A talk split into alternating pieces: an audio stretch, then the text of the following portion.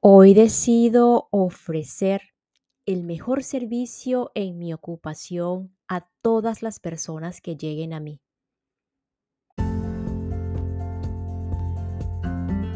Hola, hola, quien te saluda Carla Berríos KB en Unión Live, un podcast creado a partir de un propósito vital en donde encontrarás diversas herramientas para ayudarnos juntos en este camino de sanación y así recordar el verdadero ser.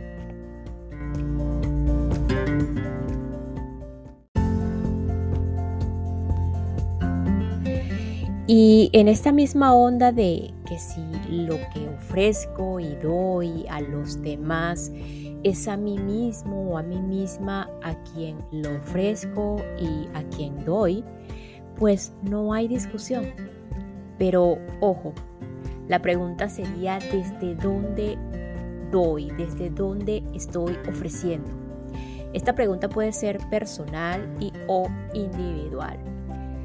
Yo diría que lo estoy dando o doy desde mi carencia, estoy ofreciendo desde mi carencia, desde mi vacío para sentirme lleno o reconocido. Lo estoy ofreciendo o dando desde mi abundancia para expandir o desde el miedo o desde el amor incondicional sería otra pregunta.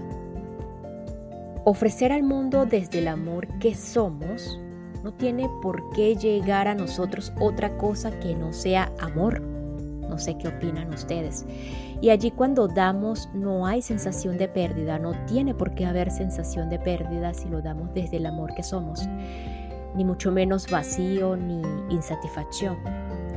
Finalmente servir y decidir hacer lo mejor cada día con eso que ofrecemos al mundo, con eso que se nos hace fácil dar al mundo, como si fuera para nosotros mismos, puede ser un gran, un gran paso hacia esos intentos primeros o grandes actos de amor propio. Y con esto proseguimos en La fuerza de creer del autor norteamericano Wayne Dyer, ya finalizando este primer capítulo de la transformación, algunas sugerencias para la transformación personal que nos ofrece Wayne Dyer.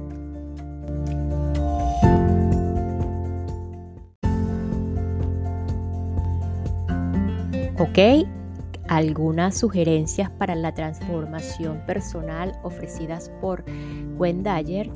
En primer lugar, él invita a la práctica o a practicar el pensamiento sobre uno mismo y los demás, eh, fuera de la forma corporal. Dice, aproveche algunos momentos al día para evaluarse, no en términos de su actuación en el mundo físico, sino en términos de su pensamiento puro y sus sentimientos. Imagínese detrás de su propio ser físico. Observe su propio modo de actuar, de relacionarse y de sentir. No critique o juzgue, simplemente anote cómo se comporta su forma y lo que siente. Sea un observador de los movimientos y acciones que ejecuta su forma. Número 2. Practique la observación sobre otras personas. Advierta cómo destruyen su potencial de felicidad y éxito porque se identifican únicamente con sus formas. Cuando contemple sus frustrantes movimientos, piense que ahí no acaba el ser humano que detrás de cada uno con los que se encuentra diariamente existe un ser pensante, divino e invisible.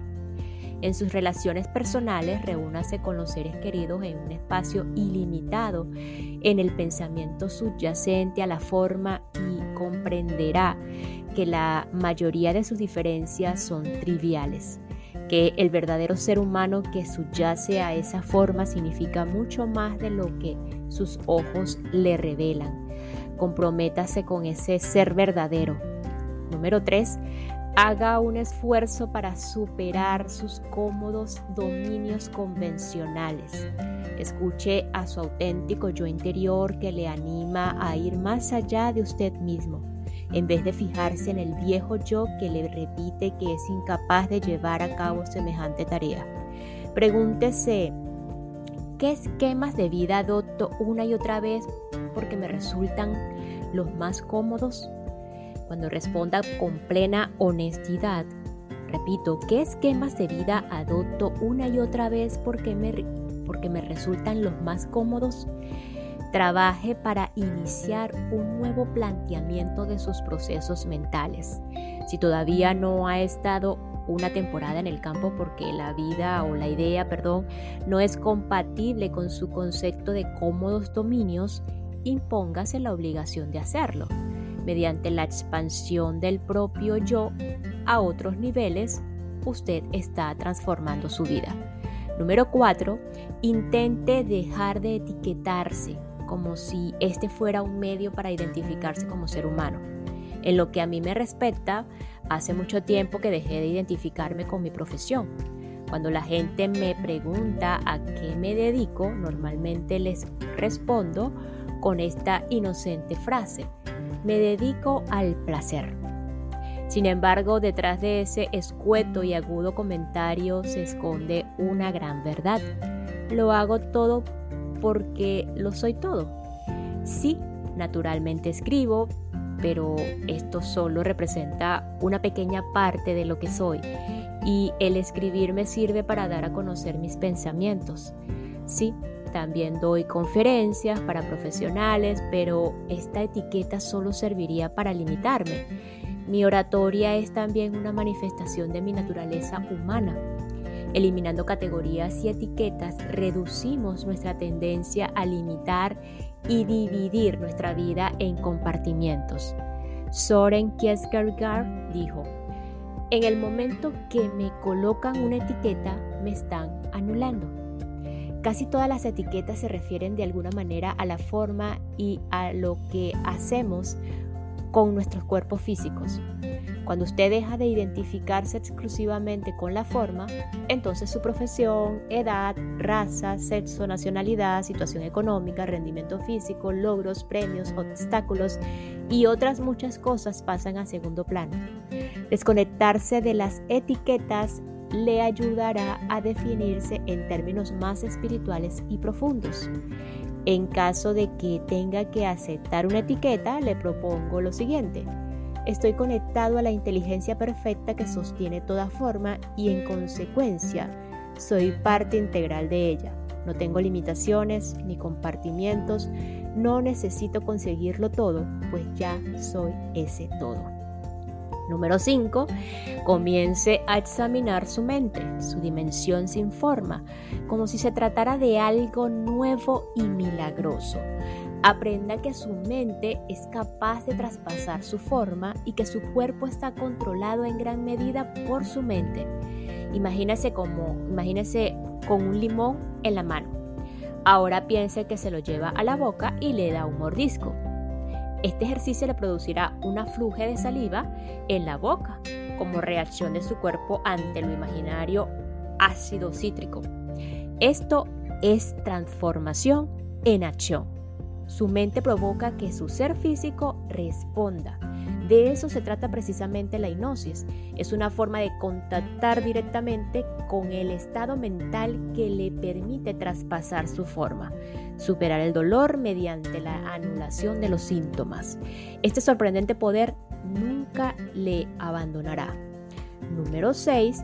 Ocúpese cada día de superar dos de los factores que más le impiden su transformación personal, la negatividad y la crítica. Cuanto más negativos sean sus pensamientos, más probabilidades tiene de fijarse exclusivamente en su dimensión física y actuar de un modo que puede conducirle a la destrucción de su cuerpo.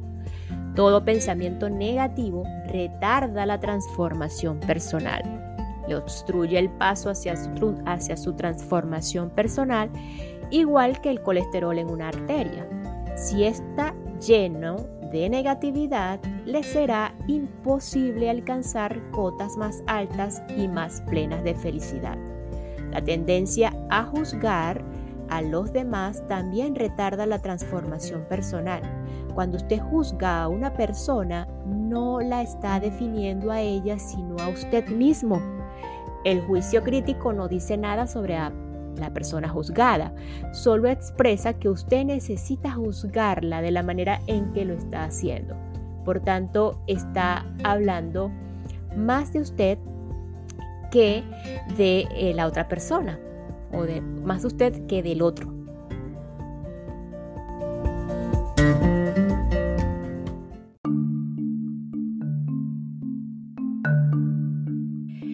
Cuando se encuentre pensando y actuando en términos negativos o de crítica, recuerde que eso también es un indicio del lugar que ocupa en ese momento y del lugar que no ocupa. En este sentido, puede significar que se está identificando de alguna manera con la persona juzgada. Lo que más nos molesta de los demás es algo que con frecuencia nos negamos a admitir en nosotros mismos o incluso algo de lo cual pedimos más. Procure poner más interés en saber qué es lo que está provocando su negatividad en vez de descubrir qué tiene de malo una persona. Al cabo del tiempo, sustituirá la negatividad y la crítica por una afectuosa y tierna mirada interior que le preguntará cómo se ha dejado atrapar por eso. La conciencia superior o transformación personal conlleva la aplicación de esta regla de oro a la práctica y así cuando usted cometa un tropiezo, esta regla también caerá sobre usted descubrirá que el mundo no ha cambiado, pero que usted es ahora un ser humano totalmente diferente, un ser humano transformado. En realidad, el control de la vida interior de uno mismo produce una sensación gratificante.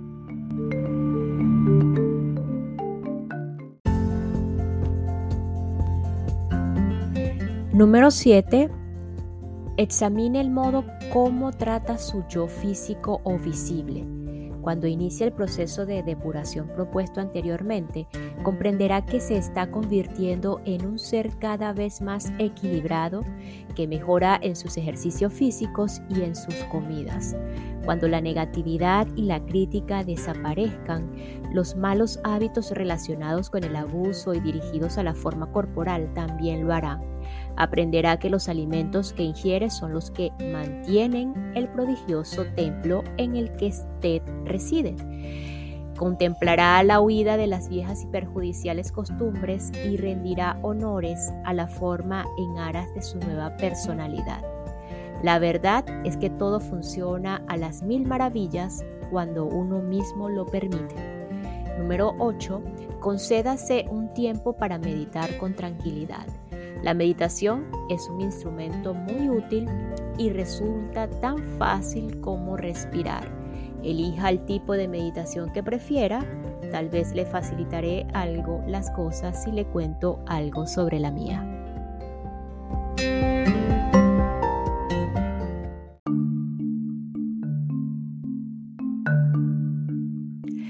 Me traslado a un sitio tranquilo y con los ojos cerrados visualizo una luz en tono pastel.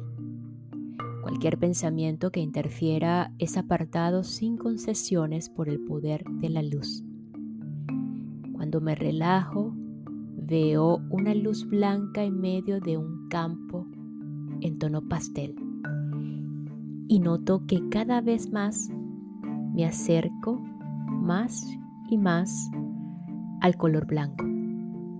Cuando al final consigo atravesar esa luz, la sensación es muy parecida a la descrita en las primeras páginas, la de dejar el cuerpo al otro lado de la puerta. Mi energía se revitaliza y siento que me controlo a mí mismo y a lo que me rodea. La mejor definición que se me ocurre para hablar de este lugar es el de la paz exquisita.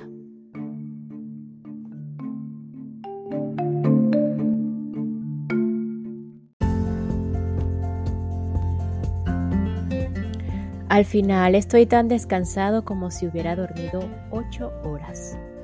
Cuando abandono este nivel me siento totalmente conectado con la humanidad de hecho, entiendo esta meditación como mi conexión con la eternidad porque en algún punto de mi interior me he, liberado perdón, de mi forma por completo.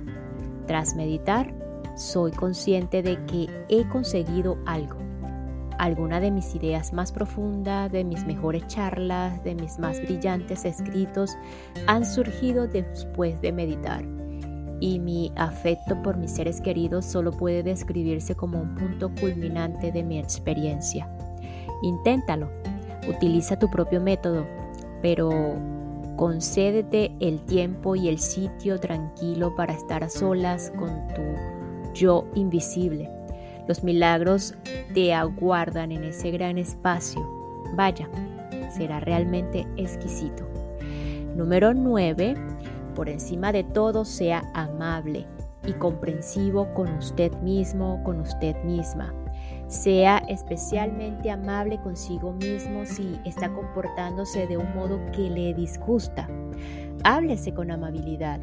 Tenga paciencia consigo mismo, consigo misma cuando descubra lo mucho que le cuesta ser una persona santa, entre comillas.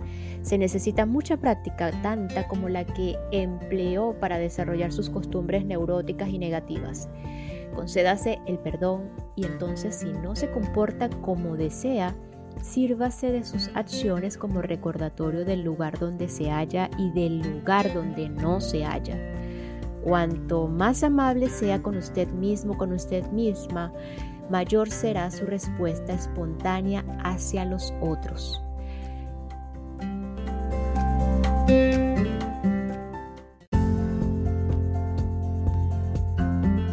A modo de resumen, se me ocurre la metáfora del brócoli.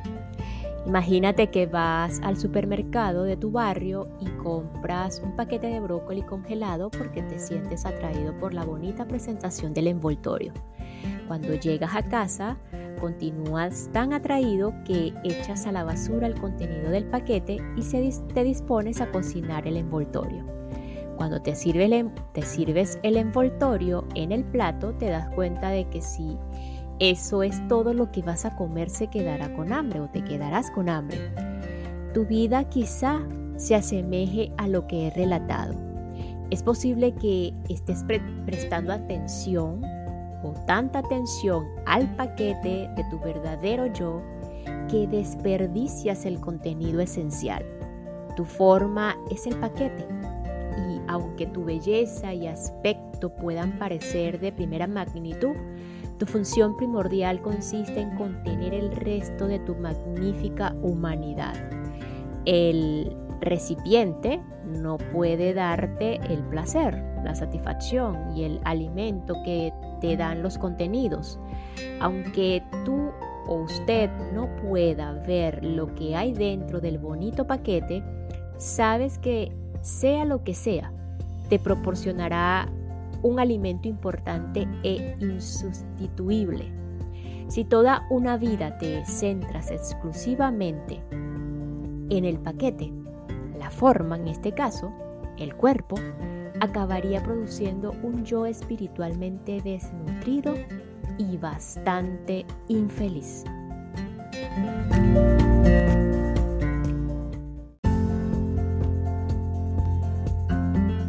Y nos despedimos de este episodio con lo siguiente. El reino de los cielos ya en el interior. No pida a Dios que lo haga por usted. Reconozca su propia divinidad y magnificencia. Mire en su interior, no en su exterior. Nos escuchamos en el próximo episodio para continuar con la fuerza de creer de Wendayer, cómo cambiar su vida una herramienta más para ayudarnos en este camino hacia la sanación y hacia la conexión con esa magnificencia y divinidad que habla Wendayer. Gracias, gracias, gracias.